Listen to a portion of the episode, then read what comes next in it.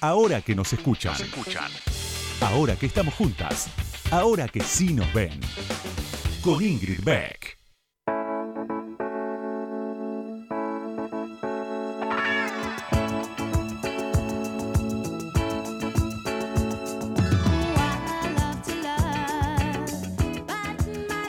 Sí, estoy bailando. Bueno, es lo que puedo hacer. Buenas noches, bienvenidos, bienvenidas, bienvenides. Bailar sola se puede. Bailar al aire libre se puede. Lo que no se puede hacer es bailar con gente con la que no estés conviviendo en lugares cerrados. Y como yo estoy sola acá en el estudio, en el estudio, porque del otro lado del vidrio está Noelia, está Lucas, que- con los que y con la que bancamos este, esta parada eh, en esta pandemia. Eh, bueno, nada, me suena esta canción, a mí me dan ganas de bailar, de cantar y, y me parece que este es el espacio para hacerlo. Discúlpenme, ustedes no me pueden ver. eh, y esa es la magia de la radio, que está cumpliendo 100 años, 100 años de esta maravilla, esta maravilla que hace que podamos comunicarnos de esta manera, eh, que yo pueda hacer lo que me gusta. La verdad es esa, es bien individualista lo que estoy diciendo, pero este es el medio que más me gusta y es bastante adictivo, les quiero decir. Una vez que, que probás hacer radio es muy difícil que dejes de hacerlo y creo que vale para quienes estamos de este lado de- del estudio, a- a- al frente del micrófono, como para quienes están del otro lado también. Eh, es francamente apasionante, es un espacio para seguir, para estar, para vivir.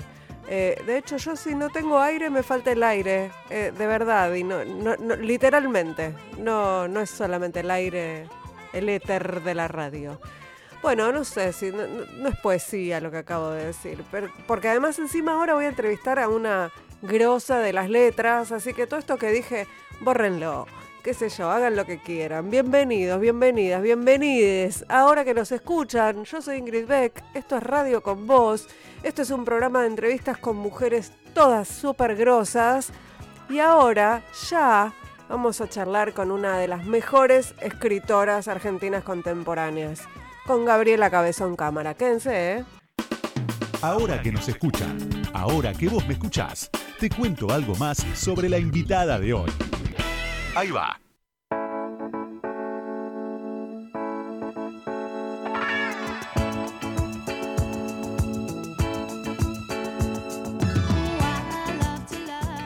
Dice Wikipedia sobre Gabriela Cabezón Cámara que nació el 4 de noviembre de 1968 en San Isidro, provincia de Buenos Aires.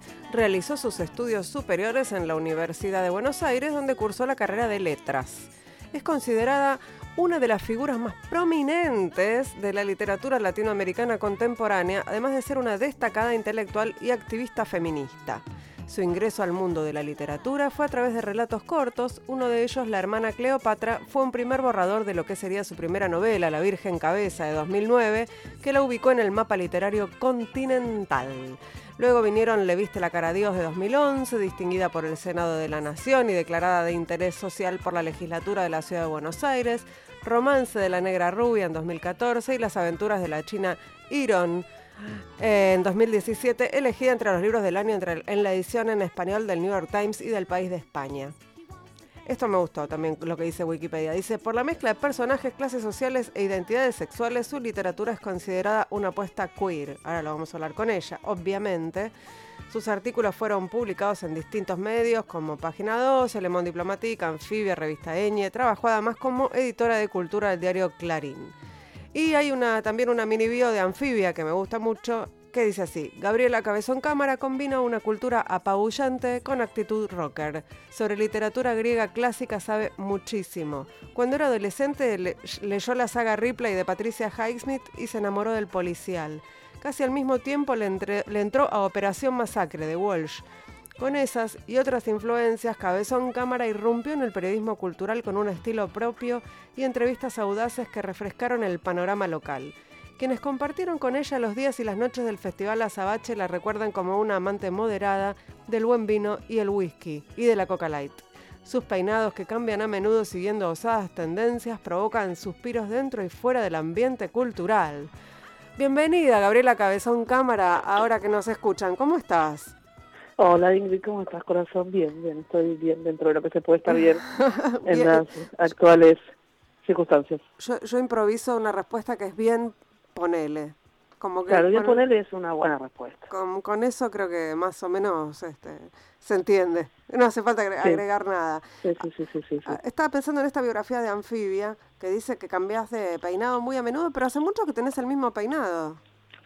Sí, es una biografía vieja, eso ya tiene como 10 años. Me parecía. Y yo ahora ando más tranquila y además no puedo ir a la peluquería, con lo cual voy a tener el mismo peinado hasta mediados del año que viene. En realidad va a ir cambiando, porque si no tenés peluquería o te auto... Me auto, me auto, que no queda demasiado bien, pero en el Zoom no se nota. Eh, Gaby, ¿extrañas tus días de periodista? ¿Sabes que no? A veces me gustaría hacer periodismo, pero es tan difícil en, las condiciones contemporáneas mm. de trabajo, es un trabajo tan tan sacrificado y tan mal pago y con tan poco tiempo para hacer eh, el trabajo, justamente, para hacer una nota como la gente. A veces cuando leo una nota de New York digo, ay, cómo me gustaría. Escribir, eh, pero bueno, escribir podrías escribir lo que, digamos, si quisieras. Sí, sí, lo que no me gustaría es volver a hacer 10 notas por semana, por domingo con 50, tener que hacer un, llamar a una bruja para cobrar lo que me deben y todas esas cosas. Estás, estás mejor instalada en la literatura, digámoslo. Sí, sin lugar a dudas. Eh, Gaby, este programa tiene una, un acompañamiento sonoro eh, que, que, tiene que ver con, bueno, con tu propia voz en, en otros momentos de, de, este recorrido. Así que te invito a escuchar juntas el primer audio y charlamos sobre eso. Vale. Que hay algo que es real y que es que se produjo menos riqueza este año.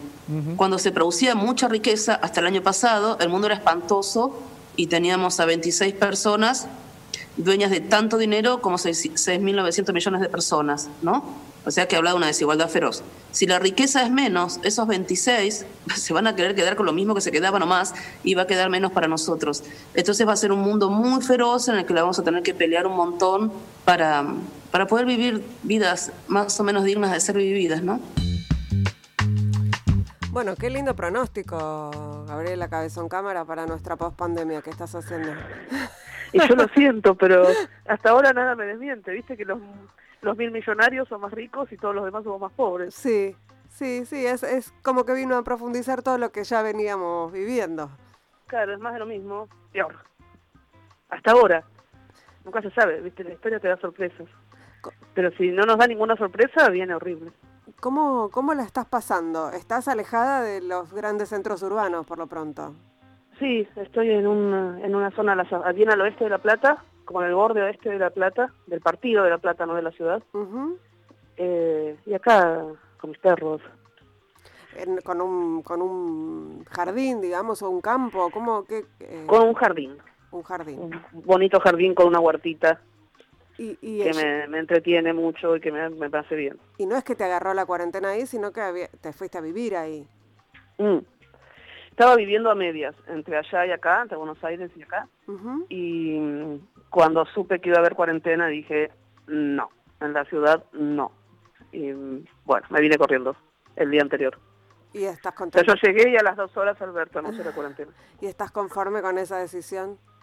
Sí, la verdad que sí, sí, sí, porque lo que extraño la ciudad es ir a los bares, eh, a las librerías, eh, a las reuniones de amigos, a las fiestas, a las lecturas, y eso sucede por Zoom. Estaba, eh, también me acordaba mientras pensaba en, preparar esta entrevista que yo te conocí en una, en, lo que fue el germen de Ni Una Menos, en la lectura que se hizo en, en la Biblioteca Nacional que se llamó Ni Una Menos no sé si te acordás que fue en 2015 Perfectamente, también. sí. Eh, y, bueno, y después hubo un recorrido ahí tuyo, como vos estuviste en la, en la en el origen, en la fundación de Ni Una Menos. Eh, sí, estuve en el principio. ¿qué, qué, te acordás de ese momento? Vos, digamos, eh, obviamente eras activista y feminista desde antes. ¿Te, ¿Te marcó de alguna manera eso hacia algún otro camino o te impulsó más o no? Mira, yo no era ni tan activista ni tan feminista, ¿eh? Mm. eh feminista sí, pero en un sentido intuitivo, si querés. En un sentido que no me parecía naturaleza que yo tuviera que someterme a ningún chabón. O sea, no me parecía naturaleza y veía que el universal, eh, o sea, la voz que habla en el mundo era muy acotada, ¿no? Era de varones, blancos, uh ricos, ya sabemos, o más o menos ricos.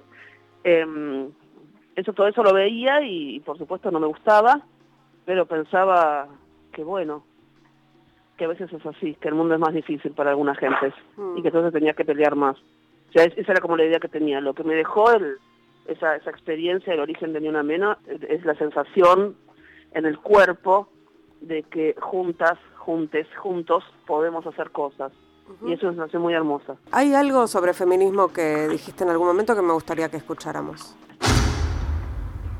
No, no es casual que ahora seamos tantas las mujeres editadas o las mujeres que sobresalimos en el sentido de ser tomadas en cuenta por los lectores. Me parece que eso tiene que ver con un movimiento que lleva décadas, ¿no? Que lleva un siglo y que ahora está haciendo como eclosión y está haciendo eclosión en les más chiques de una manera muy fuerte eh, y que eso me parece muy hermoso. No dejo de ver la fuerza que se nos opone, que es feroz que es siniestra, que es, uno diría, medieval, pero yo no creo que los príncipes medievales fueran tan brutos como Bolsonaro, ponele. Eh, entonces es, es, una lucha que va a ser cada vez más dura y va a ser cada vez más cruenta, pero es hermoso ver las dos cosas, también ver lo que están escribiendo las pibitas que me mata amor. Tienen una de libertad, un desparpajo, una posibilidad de afirmarse a sí mismas. Y eso me parece muy hermoso. ¿Coincidís con tu propia voz? Afortunadamente, en este caso sí, podría suceder que no, viste que una dice cosas que después dice, mm, que dije. Eh, en este caso sí, sí, hay algo, en literatura hay una fuerza de, las mujeres escribiendo que es espectacular, una fuerza y una una poética, una, una elaboración de la materia, ¿no? Eh, una belleza. Hay muchas mujeres haciendo mucha literatura de muchísima calidad y eso mal que le pese a un ámbito del sector literario que es muy conservador. ¿Sabes que Eso a mí me sorprendió cuando me di cuenta, porque fue de lo que más tardé en darme cuenta, curiosamente, pese a que estudié letras y era obvio, porque en los programas había eh, casi solo autores varones, eh, y los críticos más afamados, exceptuando algunas argentinas como Ludmer Sarlo o Moloy, eh, eran también varones. Bueno, a pesar de todo eso me asombró encontrar ese, ese conservadurismo, ¿no? Del que yo creo que mucha gente no es consciente. O sea, cuando un crítico lee una, una obra de un autor en términos de parricidio, sí. lo que está leyendo es patriarcado puro, no está leyendo la obra del autor. Está leyendo un mecanismo patriarcal. O sea, no hace, digo, no hay, no, tengo, no hay nada que agregar. Y es muy común, ¿viste? Es algo que está muy instalado y que, que es asombroso. Pero de todas maneras, la, la, ya, es innegable aún para ellos la irrupción de, las mujeres eh, en, en la literatura que fue negable siempre, pero bueno, ahora con, como coincide con esta ola de feminismo eh, que fuerte, sí. Eh, supongo que es más, claro, es más más difícil no publicar a una mujer. Claro, vos, vos hablas de una mujer porque es mujer. Vos hablas de irrupción, pero en realidad es visibilización, es que salieron a la superficie, ¿no? Digo, más allá de que haya más pibas que se animen a escribir, Digamos, Eso, ojo que no es menor, ¿eh? No, no, no, no. Eh, me parece que es, la base de la, de la que, que, empuja para arriba, ¿no? Eh, pero había, ya había un montón de autoras escribiendo. Enormes, enormes, tapadísimas. Todavía hoy lees una tapa de una contratapa de Elena Garro y dice mujer de Bioy Casares y amante de no, mujer de Octavio Paz, amante de, de, de Casares. Bioy Casares no escribió nada como lo que escribió Elena Garro. A ver, muchachos. Bueno, me acuerdo que hubo apuestas cuando Siri Usbet ganó un premio a ver quién qué, qué medio publicaba la esposa de Paul Oster. Y por supuesto, y me imagino que está más vale. Obvio que salió. O sea, ganamos. madre de tal y cual. ganamos, ganamos la apuesta todas. Eh, la, la, mujer de Paul Oster ganó un premio. Sí. Eso es una locura. Y ella es tan escritora como él, ¿viste? Como esas cosas. Inclusive algunas pueden pensar que es mejor. Y yo, yo soy de esa opinión, pero bueno, entiendo que son opiniones, que son discusiones, ¿viste? Medio difíciles de saldar, pero como mínimo es par. Eh, Gaby, tenemos que ir a una tanda, vamos a escuchar una canción y enseguida seguimos charlando. Estamos en Ahora que nos escuchan en Radio con Vos hablando con la escritora, una de las mejores escritoras contemporáneas argentinas para mí, Gabriela Cabezón Cámara. No se vayan. Ahora que nos escuchan, nos escuchan. Entrevistas a mujeres que hicieron, hacen y van a hacer historia. Con Ingrid Beck.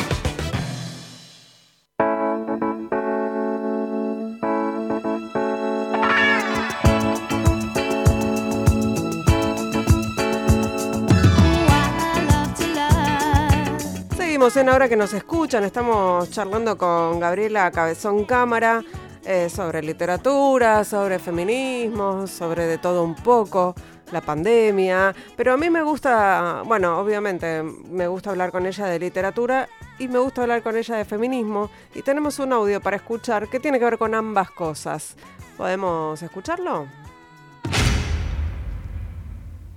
También podemos pensar un poco en la idea de canon, como una barbaridad. Ese canon es una idea muy fálica, lo voy a decir para ser fina hoy. Podría ser muy poronga.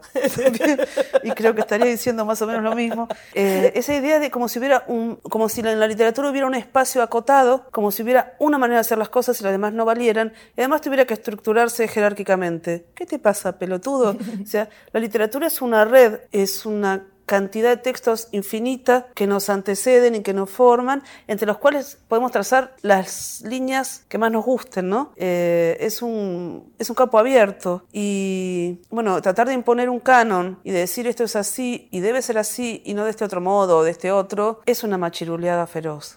y es algo que deberíamos empezar a dejar atrás y empezar a, dejar de hablar de canon y, y dejar que los textos floten ahí, el universo de los textos y que cada uno de nosotros más bien todos, porque eso de cada uno existe poco, ah, vayamos haciendo el recorrido que podamos en eso que también es de todos, ¿no? ¿También coincidís con vos misma en, estas apreciaciones?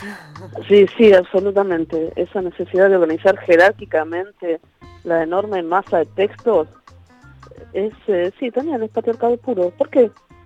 Porque necesitas una especie de Dios, eh, no sé, ponele Borges, y alrededor de ese dios organizar a los, los, no sé, las deidades menores o los ángeles o los arcángeles y después los reyes, después los nobles, después del pueblo. Y, no hay una mirada, digamos, y no hay una mirada, hay una mirada, bueno, esta es la literatura, literatura de mujeres, literatura femenina, literatura feminista, eh, como si eh, pudiera también hacerse esa división, ¿no? Bueno, esta ficción feminista, ¿existe eso? ¿Es posible?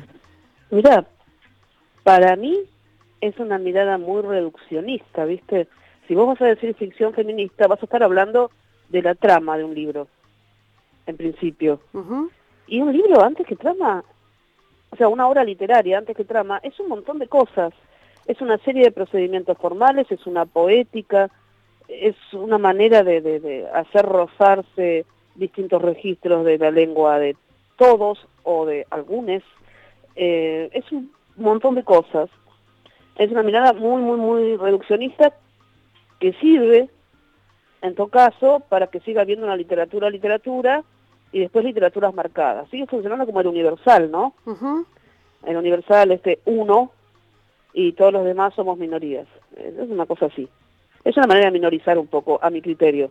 Pero ¿y cómo ves vos eh, cuando se, digamos, porque ahora hay también una cuestión de eh, una, una lectura de obras literarias digamos, desde el punto de vista de la perspectiva de género, eh, pero en, otros contextos históricos, ¿no?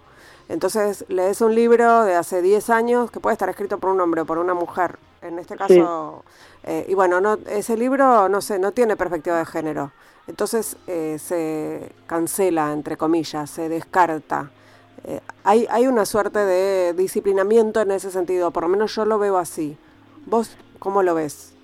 Yo veo que hay disciplinamientos en todos los sentidos, que estamos en una era feroz. O sea, cualquier cosa que digas o hagas que se salga del molde de un grupo, te vale un ataque y un troleo que te morís y si pueden te cancelan. Em, me parece una barbaridad. O sea, una vez más, la literatura no es eso. Ni es solo el universal del varón, es universal mentiroso, porque, por cierto, si hay algo que no es, es universal, es solo una manifestación de poder, ni eh, los textos donde las chicas somos todas buenas. Eh, o sea, nada, es otra cosa, es otra cosa, es más rica, es más suelta, es más libre. Y si algo tiene interesante, es que se sale de lo, de, lo programático, ¿no? Un, un texto literario dice lo que el autor quiere que diga, lo que la autora quiere que diga, lo que el autor quiere que diga, y dice muchas cosas de las que no tenés la más puta idea. Y por eso es interesante, y por eso en general es más interesante leer los libros que hablar con los autores. sí. Y sí, es así. Por, por todo lo que lo que vos no pensás y que sale igual, por eso que viene en el, torrente de la lengua, viste, que es de todos, lo que viene en el, todo aquello que vos no sabés que estás haciendo y está sucediendo igual ahí.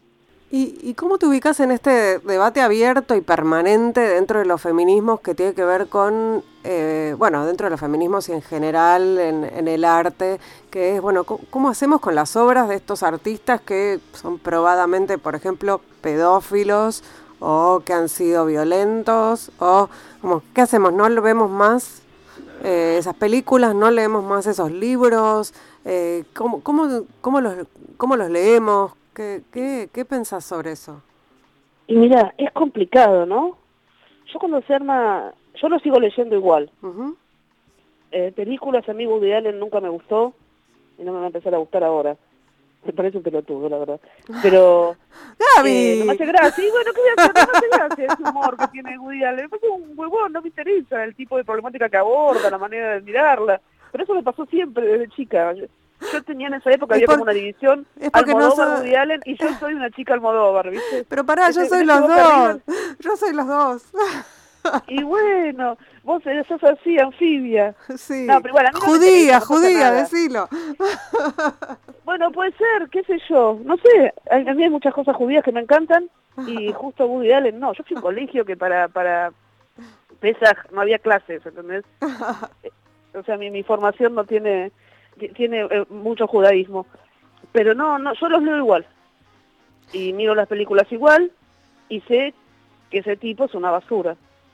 Pero te cambió, digamos, una, una vez que se, que se difunde esa información sobre ese, ese señor, eh, ¿te das cuenta de que estás leyendo de otra manera, con otros ojos? ¿O, o podés eh, diferenciar? Te pregunto desde la ingenuidad total, digamos, eh, porque es un debate que yo no tengo resuelto en mi cabeza tampoco, no es que tengo claro, bueno, yo hago esto, hago esto y pienso esto y esto y esto. No, yo no sé, la verdad no, no tengo un, como un pensamiento elaborado eh, demasiado al respecto, pero sí me pasa que los leo igual. Eh, yo ahora te estoy hablando de literatura. Los leo igual y puedo apreciar eh, la maravilla en el caso que la haya o el desastre en el caso que la haya. Que lo haya. No sé, por ahí es una como de formación profesional. Yo leo gente que sé que no es buena gente.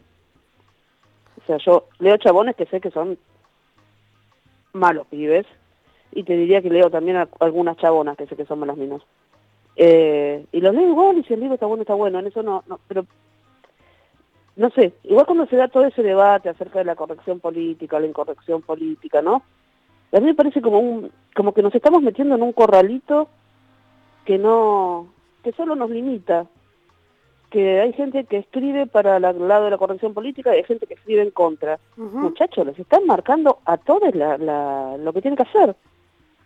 Me parece que hay que tratar de salirse de eso.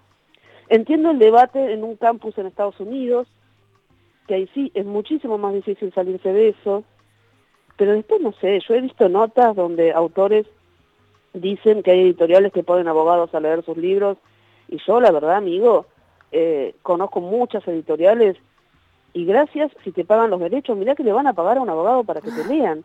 ¿Viste? Empieza a delirar la gente. no sé, deben pagar a un abogado para que lean a un autor de no ficción. Y eso sí es razonable, porque después si no pueden terminar en cana el editor, el autor, en cana y sin nada. Pueden terminar en pelotas en la calle o presos. Pero los libros de ficción no los lee ningún abogado. O sea, la, gente empieza como a delirarse, se, empieza a armar una paranoia. Viste que es una época muy de, de paranoia. Sí, de conspiraciones y todas esas cosas. Sí, y también, qué sé yo, y también es muy difícil, ¿no? Es, es, es como complicadísimo. Si ahora saliera un supremacista blanco en este momento, ¿no? Sí. y saca un libro buenísimo y te duele el estómago. Te da bronca. claro, claro, ¿viste? ¿Cómo puede ser que escriba tan bien? No, no, no solo eso, pero vos decís esto está bueno, pero la verdad que me duele el estómago leyendo esta basura. O saliera un mega antisemita que te escribe un librazo. Y te duele el estómago, ¿viste? No es tan fácil de, de defender.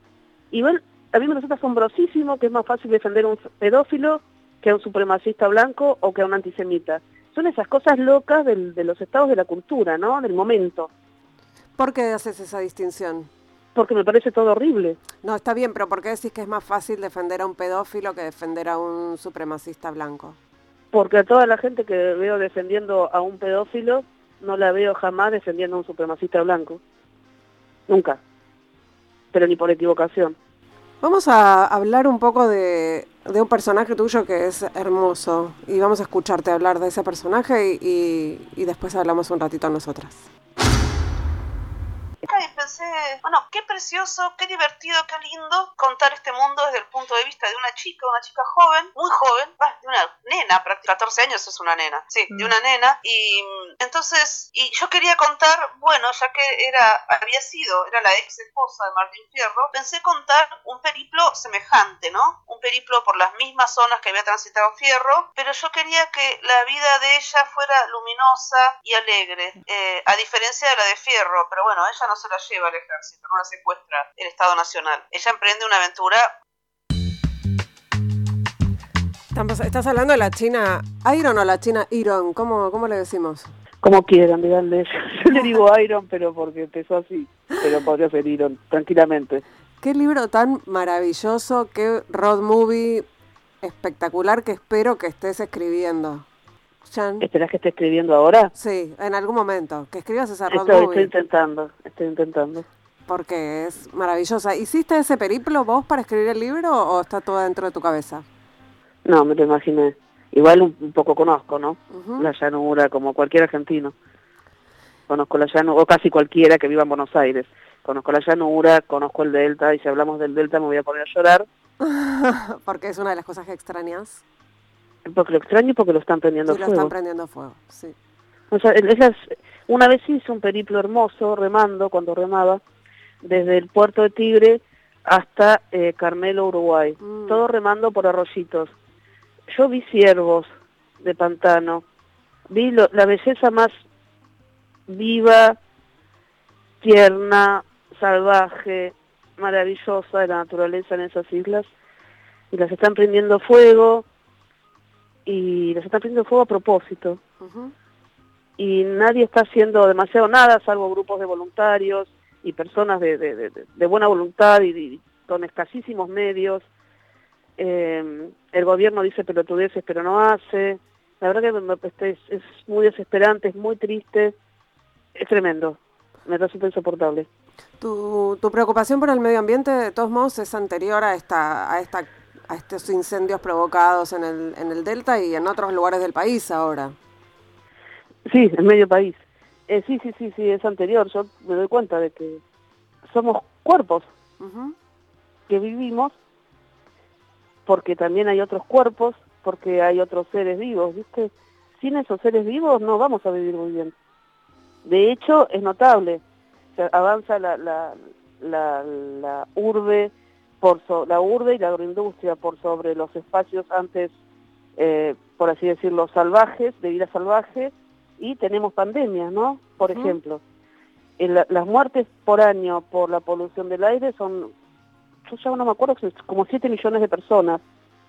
Las muertes de los pueblos que son atropellados para expandir la frontera agropecuaria o la megaminería son impresionantes. ¿Vos te acordás que este verano en dos meses murieron 26, 27 niñitos huchis y fue como si hubieran muerto moscas? Se siguen muriendo ahora, ¿eh? Se siguen muriendo por la falta de acceso al agua, por... Eh, bueno. Porque les envenenaron el río, les talaron el bosque. Pero yo me acuerdo el raconto de este verano como algo especialmente impresionante. Hubieran sido 27 pibes nuestros, se paraba el país. Porque hacíamos todo mierda pero los, los bichis no son pibes, no son nuestros, es algo, es una locura. Es como si fueran mierda, moscas, insectos. ¿Ves esa intersección entre los feminismos y, el, y la militancia ambientalista? A mí es la, la única forma de, de, la militancia que me interesa ahora, sí la veo. no, no, no me interesa otra. ¿Cómo, ¿Cómo ves esta relación? ¿En relación con los cuerpos, por ejemplo? En relación con los cuerpos, con el cuidado, con el cuidado de la vida, en relación con, con la necesidad de, con la lucha por la supervivencia, ¿no? Pero además, si lo querés, y esto te lo diría, sería como un feminismo medio cuadrado, porque estaría vinculando a las mujeres muy directamente con esto, con el cuidado de la vida, ¿no? Que es algo que también tratamos de, en algún lugar, de romper un poco, para que no sea una obligación, ¿no? Yo puedo ser una mujer y no querer cuidar nada. Pero, a ver, vamos a dejarle un mundo sin agua limpia, con aire sucio, con incendios, inundaciones, sequías, o sea, en una crisis vital, biológica, constante a nuestros hijos, nietos. ¿De verdad vamos a hacer eso? Vamos a ser la primera generación o la segunda que haga semejante desastre. Vergüenza. Mm. Y castigo. Porque no se puede, no tenemos derecho a hacer eso. Y los demás seres tienen derecho a vivir también. Yo soy de la idea que todo lo que nace tiene derecho a una vida y no puede ser tratado como, como se trata a los pollos en las fábricas de pollos o a los cerdos en las fábricas de cerdos. No, no, hay no, no se puede hacer eso de una vida. Y además se nos vuelve en contra. Ya tuvimos la gripe aviar. El año, este año creo que fue o el año pasado, los chinos tuvieron que masacrar, lo hicieron de la manera más horrible del mundo, prendiendo los fuegos o enterrando los vivos, a entre 250 y 300 millones de cerdos por la peste porcina africana, creo que llamaron, que podía saltar a los humanos. Eso va a seguir pasando. Si vos torturás así a la vida, la vida se enferma y te enferma a vos. Clarísimo. Imagínate, aparte, en, si en China, que tienen ese régimen que uno podría calificar de autoritario sin temor a equivocarse, mataron a los chanchos y todo. Acá nos van a vender a los chanchos. A los boludos nos vamos a morir todos antes de que antes que antes de que hagan la, los controles por la pandemia.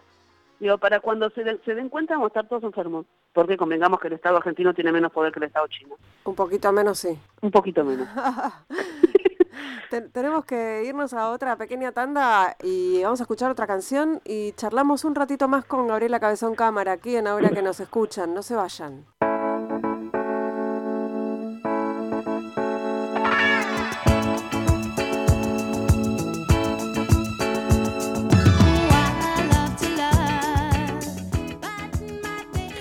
Estamos aquí en el tercer bloque de ahora que nos escuchan en Radio con Vos. Estamos charlando con Gabriela Cabezón Cámara y de todo un poco estamos hablando. Y ahora nos vamos a meter en. Bueno, eh, hubo un botón de muestra de lo que piensa Gaby de, de las y los jóvenes, pero vamos a profundizar un poquito después de escuchar este breve audio hay una pendejada escribiendo cosas maravillosas, hay mucha potencia. Yo no sé por qué se nos da tanto por la literatura y no sale bien a los argentinos.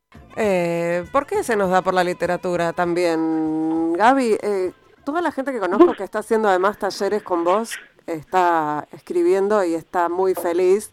Inclusive amigas muy cercanas han sacado novelas muy maravillosas. Eh, así que y podemos decirlo, nuestra muy cercana y muy querida Paula Rodríguez escribió una novela que se llama Causas Urgentes, que es una maravilla, que es bellísima, que salió en abril de este año en plena pandemia, así que no, no tuvo la circulación todavía que se merece. Es una novela extraordinaria, por ejemplo. Maravillosa, realmente maravillosa. Sí, eh, sí, sí, es extraordinaria. ¿Cómo? ¿Te llega mucha gente joven a tus talleres?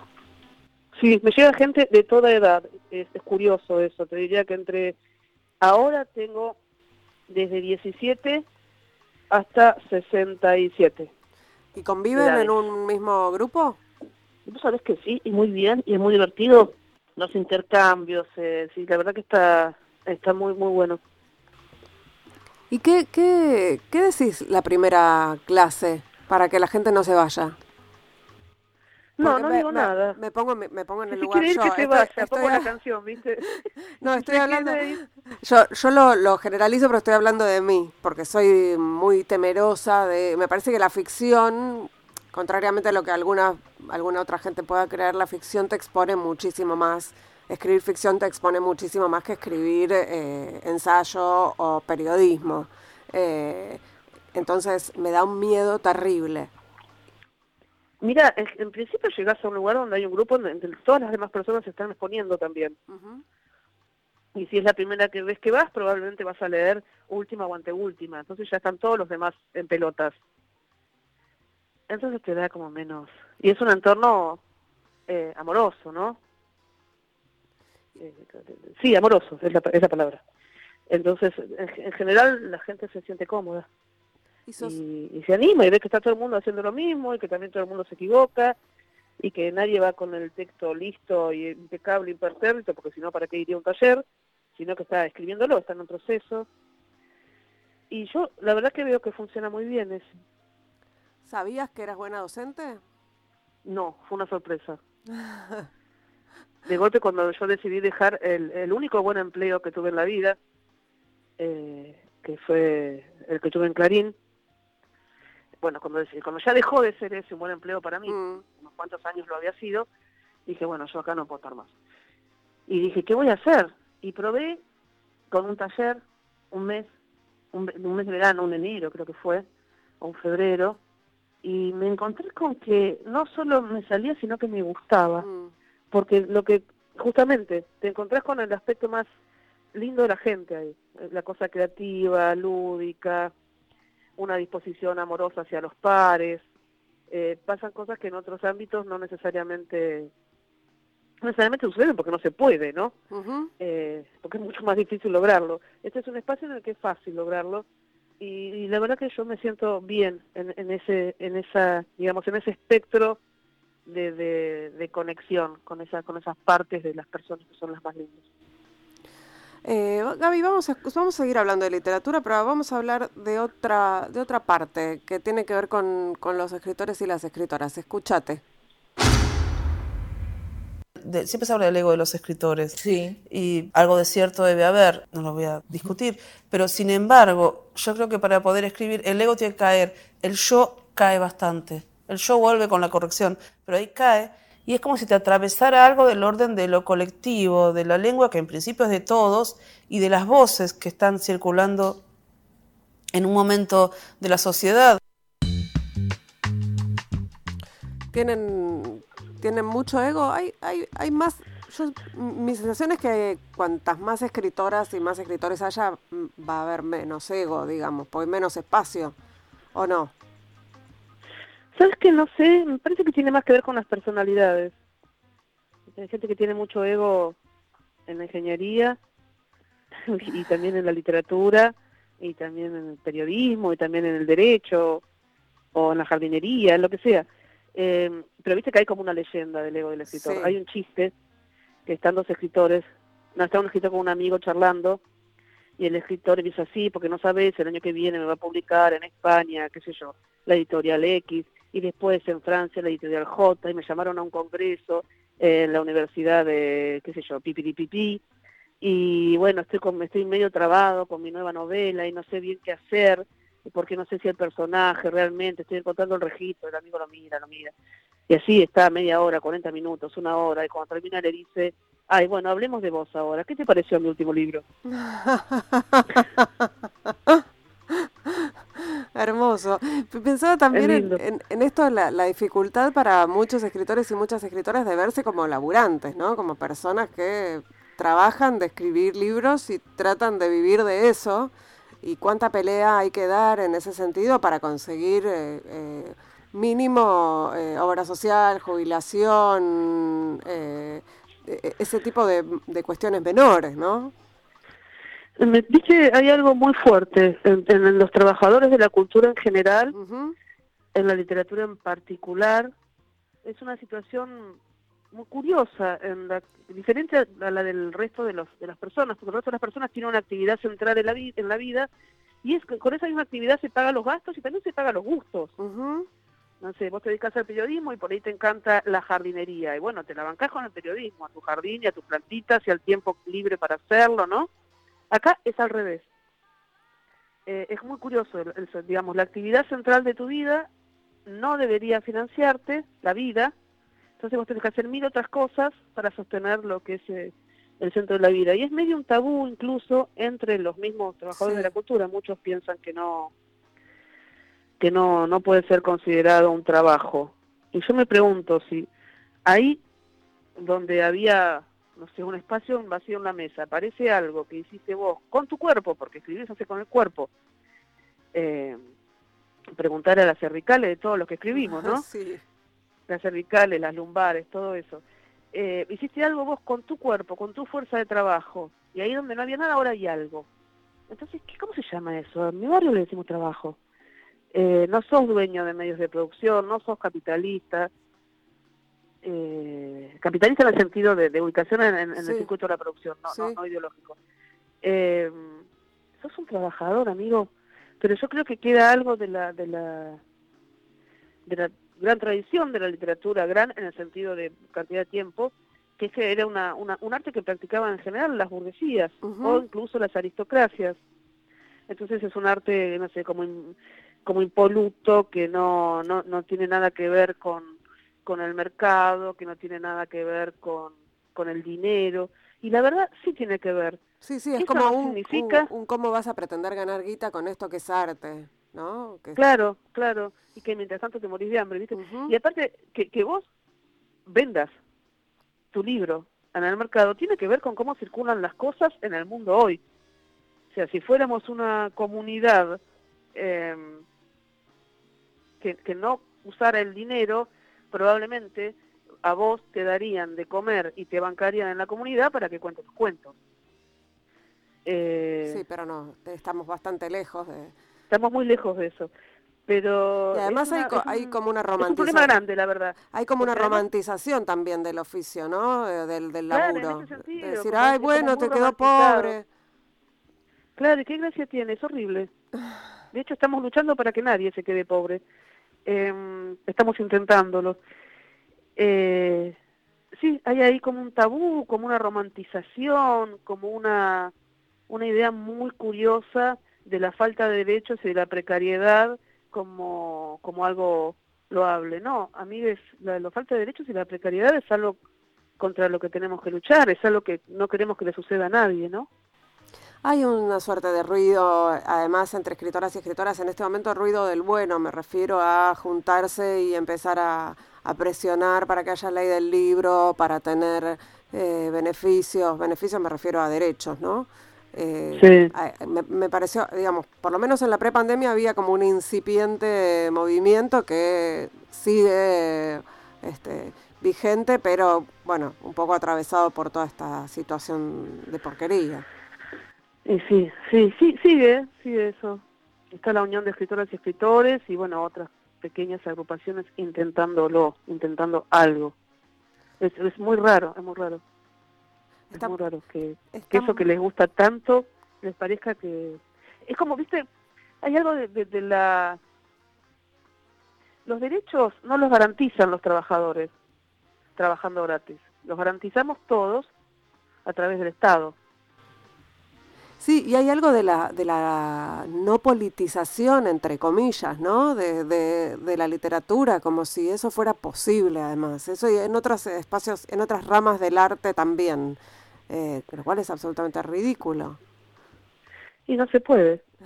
Es imposible. ya lo dijiste vos. No hay manera. a mí me parece muy lindo que lo intenten, pero bueno, no se puede. Va, siempre vas a estar de un lado, de otro, de otro, de otro.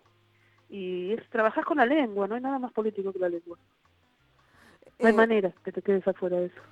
Pensando en esto que acabas de decir, ¿no? De la, del, lenguaje como, como, herramienta política o como herramienta de cambio, eh, ¿seguís el debate sobre el, lenguaje inclusivo? No, sabes que no, a mí no me, no me altera el pulso, el uso o el no uso del lenguaje inclusivo. Lo que sí me parece es un detector formidable de conservadores, ¿viste? esa gente que se vuelve loca. ¿Por qué te molesta tanto que alguien diga les pibis o lo que sea? ¿Qué te pasa? ¿Estás loque? ¿Qué te pone tan loque? ¿Qué te importa? Es como algo... Y, y la, la violencia que suscita me resulta muy asombrosa. Muy asombrosa. Eh, y sí, porque lo que lo que suscita violencia no es la E, ¿no? Claro, lo que, su- lo que suscita violencia es ese cuestionamiento de, de las normas masculino. Claro, del... del, del eh, em, el otro día leí algo que había escrito Kalinowski sobre eso y decía, no es que, digamos, el impulso no es eh, cambiar, digamos, no- nadie piensa que porque usas el genérico masculino sos eh, machista, patriarcal, sino que se está usando el lenguaje inclusivo, es una herramienta política, es una herramienta, es una, digamos, de alguna manera es como una acción afirmativa eh, para, para impulsar, para dejar clara una situación, ¿no? Para visibilizar una situación de exclusión. Eh, no es que es obligatorio para todo el mundo, él lo decía mucho mejor, yo lo estoy traduciendo a mí. Sí, no, claro, lo que hace, pone en evidencia una, una relación de poder. Pone en evidencia este universal de que estábamos hablando. Es como decir, eh, nosotros somos todos ese uno del que habla el discurso en general. Y no, y la verdad que no somos. No somos todos. Y Ah. bueno, no nos gusta que, que nos digan que somos eso. No somos. Ni, ni, ni nos alienamos a eso, ni nos subordinamos a eso. Me parece que en ese sentido lo pone lo pone muy en claro el inclusivo y bueno, por eso se ponen tan loques. Eh, Gaby, ¿qué estás escribiendo ahora? Ay, mira, estoy complicadísima con eso porque desde que fue eso del Booker mi vida fue un quilombo. Ah, contá, contá, contá un poco. Eso del Booker.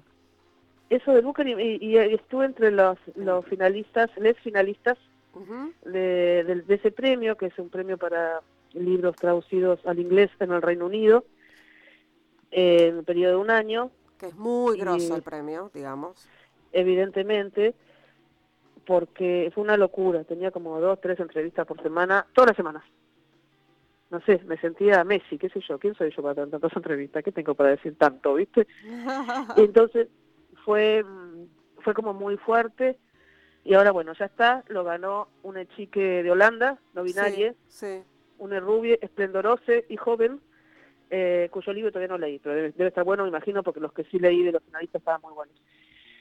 Y, y bueno, ahí se me, se me complicó un poco la concentración para escribir, porque O como, sea que la como te fama, no, la fama no te permite trabajar. bueno, ponele eso graciosa vos, eh. ya veo, la fama no me deja trabajar, no pongas Ese va a ser el mata. título de... el título para Barcelona. entonces. Bueno, así que tuviste que interrumpir tu, tu tarea habitual. Claro, porque a eso sumale todo el trabajo, que es lo que hablábamos antes, todo lo todo el otro trabajo que es muchísimo. Y aparte, bueno, los textos de coyuntura que no se podrían llamar periodismo porque no no no no no no, no, no- implican, bueno, como columnas de opinión, no sé cómo se llamaría lo que estuve haciendo, que escribía lo loco. Entonces, eh, digamos que la coyuntura me, me complicó un poco, pero sí, estoy escribiendo una novela que sucede entre el País Vasco y Tucumán en el siglo, a principios del siglo XVII. ¿Y para cuándo? ¿Qué sé yo, Ingrid? Yo también me lo pregunto. Espero que pronto.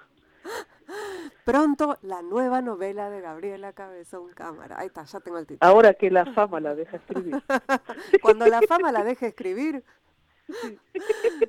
Gaby, eh, fue un enorme placer hablar con vos. Hacía un montón que tenía ganas de, de que hiciéramos esta entrevista, de que charláramos un rato al aire, así que te agradezco muchísimo tu tiempo. Fue un placer como siempre. Ojalá pronto sea en algún bar leyendo textos y tomando vino. Sí, sí, o en la casa de nuestra amiga común que haga Sí. sushi y llevamos el vino. Sí, sí. que- eh, Ya que eh, cocina también, además. Tengo Bueno, la, co- talento. la comprometemos al aire a Paula Rodríguez. Sí. Una de las promesas de la pospandemia es ir a comer sushi casero y nosotras ponemos el vino. Gaby, un abrazo enorme. Un abrazo gigante y un placer hablar con vos también. Chau. Nosotros, nosotras, nosotres nos reencontramos el próximo miércoles a, a la medianoche aquí en Radio con Vos, haciendo ahora que nos escuchan, eh, como siempre en la producción, Noelia eh, Rugla Rubenbach. Un día más salir bien, Noelia, mil disculpas. Eh, en la operación técnica, Lucas Rodríguez Perea, en las redes, Laura Petraca. Un placer, chao.